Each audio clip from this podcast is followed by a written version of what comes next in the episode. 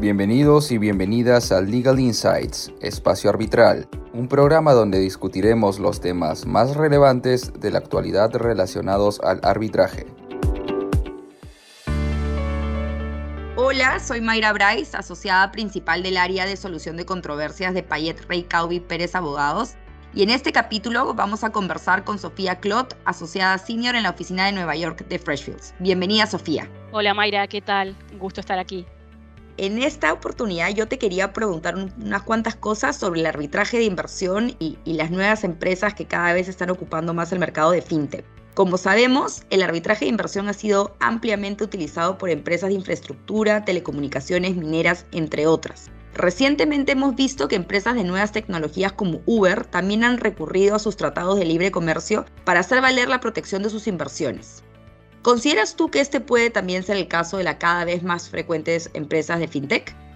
Mayra, muy buena tu pregunta. Antes de, contestarla, quería agradecerle a Payet Rey Caubi Pérez Abogados por este, invitarme a compartir este espacio con ustedes. Y con respecto a tu pregunta, diría que sí, que desde luego. Estamos viendo de a poco que las empresas de tecnología están recurriendo cada vez más al arbitraje de inversión. Y como tú bien dijiste, hasta ahora no han sido muchas, ¿no? Los principales usuarios de este sistema han sido las empresas de infraestructura, energía, mineras, pero a medida que las empresas de tecnología van cruzando fronteras empezamos a ver más de estos casos.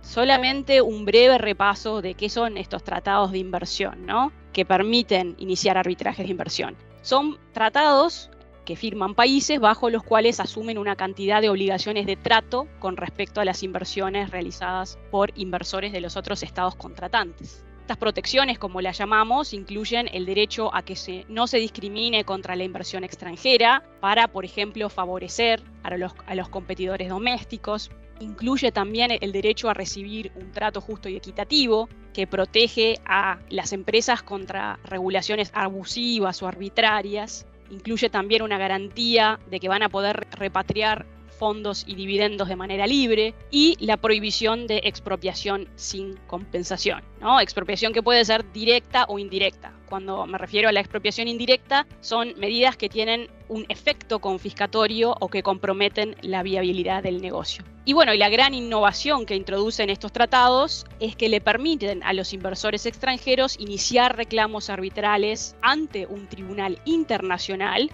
en la mayoría de los casos sin tener que recurrir o litigar las cortes domésticas del país donde invierte.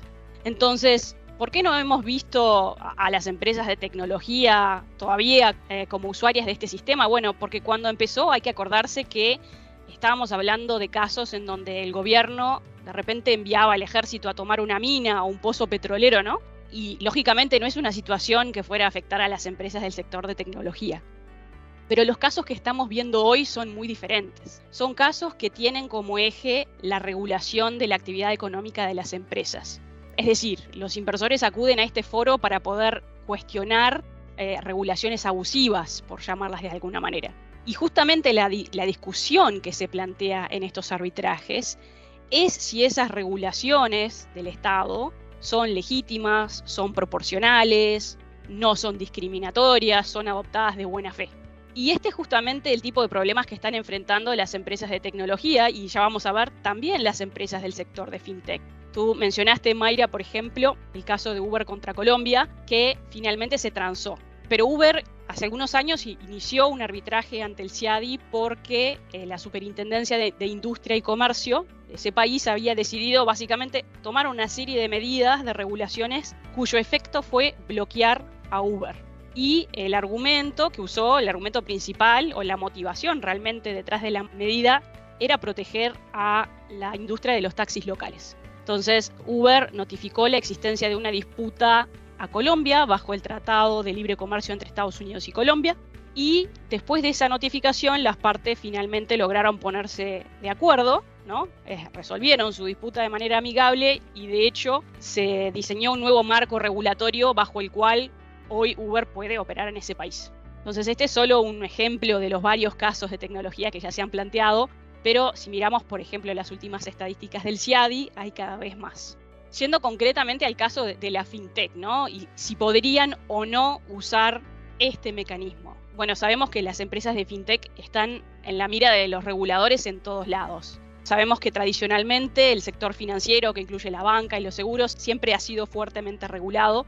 Y en el caso de la fintech, se están empezando a regular nuevos productos y servicios que son totalmente disruptivos, que por ejemplo incorporan pagos con criptomonedas o apps que están montadas sobre la blockchain y que ofrecen servicios financieros de manera totalmente descentralizada.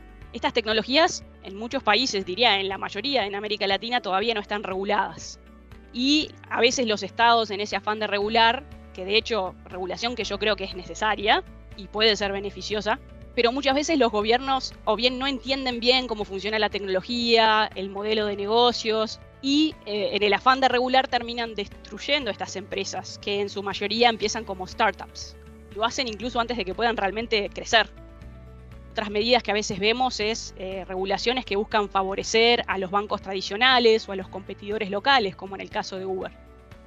Todas estas situaciones podrían dar lugar a arbitrajes de inversión. Así que diría que sí, que realmente las condiciones están dadas para que las empresas de fintech recurran cada vez más a este mecanismo de solución de controversias. Por ahí el único obstáculo que yo veo en el sector de fintech es que muchas de estas empresas en su mayoría no saben que existe el arbitraje de inversión y no están al tanto de que es una opción a disposición para defenderse eh, de este tipo de medidas y regulaciones.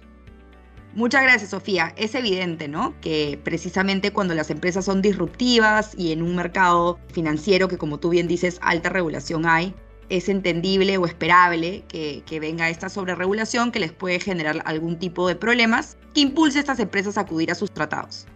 Me pregunto, sin embargo, si tú identificas alguna problemática que estas empresas pueden enfrentar justamente eh, en ese camino, ¿no? Y especialmente me pongo a pensar en la definición de inversión que tradicionalmente se ha manejado y si tú consideras que esta puede ser un limitante para estas empresas de fintech, de nuevas tecnologías, y en todo caso, si lo es, si tú crees que es superable o si existe alguna recomendación que podrías darle a estas empresas al momento de constituirse o iniciar sus operaciones para de alguna manera minimizar los riesgos que les puede presentar no encajar en ese molde tradicional de las empresas que han acudido a los arbitrajes de inversión. Claro, no. Súper buen punto, Mayra. A ver, si puede ser una delimitante, creo que depende, ¿no? Depende mucho del tratado aplicable, que es el que establece, digamos, las condiciones bajo las cuales una inversión se va a considerar protegida o no. Me explico. Supongamos que tengo una empresa de fintech constituida en Colombia que funciona a través de una app y ofrece servicios financieros en Perú. Y entonces en ese caso me aplica el Tratado Bilateral de Inversiones entre Perú y Colombia. Para que mi empresa pueda invocar las protecciones de ese tratado e iniciar un reclamo, tiene que cumplir por lo menos con dos condiciones. La primera, como tú dijiste, es que tengo que tener una inversión protegida. Y la segunda es que esa inversión protegida tiene que estar localizada en el país receptor, que en este caso es Perú. Con respecto a la primera condición, si encaja o no en la definición de inversión, yo creo que es relativamente fácil de cumplirla. ¿Por qué? Porque la mayoría de estos tratados definen a la inversión protegida en términos realmente muy amplios. Eh, califican como inversiones protegidas las acciones que yo puedo tener en una subsidiaria local, los contratos con los usuarios o incluso la data que uso para prestar servicios financieros, las marcas y patentes registradas en el Perú. Todo eso puede calificar como una inversión protegida. Entonces, casi cualquier activo que tenga valor económico cae dentro eh, de la definición de inversión. Eso quiere decir que incluso para el caso de las inversiones puramente digitales, ¿no? Como mi empresa que tiene una app, eh, sería relativamente fácil establecer que hay algún tipo de inversión protegida. Capaz que me parece un poco más complicado cumplir el segundo requisito que mencioné, ¿no? que es la localización en el Perú. ¿Cómo hago, por ejemplo, para probar que mi inversión está localizada en el Perú si no tengo oficinas ahí, si no tengo una subsidiaria local? Bueno, en ese caso hay jurisprudencia arbitral que dice que cuando estamos hablando de activos intangibles, como en este caso, hay que entender la territorialidad de una manera diferente. Estos son concretamente los casos de Abaclat y Ambiente Uficho, ¿no? Esos tribunales analizaron si los bonos soberanos, en ese caso eran los bonos soberanos emitidos por Argentina, podían calificar como una inversión protegida. Y concluyeron que sí, concluyeron que sí porque cuando se trata de activos intangibles, la territorialidad está dada por el lugar donde efectivamente se usan o surten efecto esos bonos. Entonces, si trasladáramos este criterio al campo MIAP, ¿no? de la tecnología, en el caso de contratos para la prestación de servicios puramente digitales con usuarios en Perú, nos fijaríamos en el lugar donde residen y utilizan el software esos usuarios. ¿no? Entonces, eso nos permite de alguna manera solucionar el problema de la territorialidad. Yo diría, como para cerrar este punto, que lo que es importante eh, para las empresas de FinTech es que cuando piensan en cruzar fronteras, aprovechen a estructurar su inversión y miren bien cuáles son los tratados aplicables que tienen a disposición. ¿no? Primero, si hay un tratado eh, de inversiones aplicable y segundo, analizar un poco cuáles son sus protecciones. La verdad, hay muchos tratados y no todos ofrecen el mismo nivel de protección. Entonces, se puede planificar la inversión para traer la protección de un tratado favorable. ¿A, qué me refiero con culturar o planificar? Me refiero a canalizarla a través de un país que tenga un tratado favorable con el país receptor de la inversión, ¿no? Y en la mayoría de los casos esto es algo relativamente fácil de hacer, ¿no? En la mayoría de los casos alcanza con interponer una sociedad holding en la estructura accionaria de la inversión, aunque si tengo que mencionarlo, hay algunos tratados que establecen algunos requisitos adicionales. Muchas gracias, Sofía, muy, muy claro. Creo que el tema da para, para muchísimo más y seguramente nuestros oyentes tendrán algunas consultas, que cualquier cosa saben que pueden acercarse a nosotros y, y podemos conversar al respecto. Muchas gracias a todos por escucharnos. Si tienen alguna duda, pueden escribir a mi correo mba.prcp.com.pe Asimismo, los invitamos a seguirnos en nuestras plataformas digitales de LinkedIn y Facebook y a visitar nuestro blog en www.prcp.com.pe, donde podrán encontrar las últimas novedades en temas legales y mucho más. Muchas gracias. Esto fue Legal Insights, espacio arbitral. Gracias por escucharnos y hasta una próxima edición.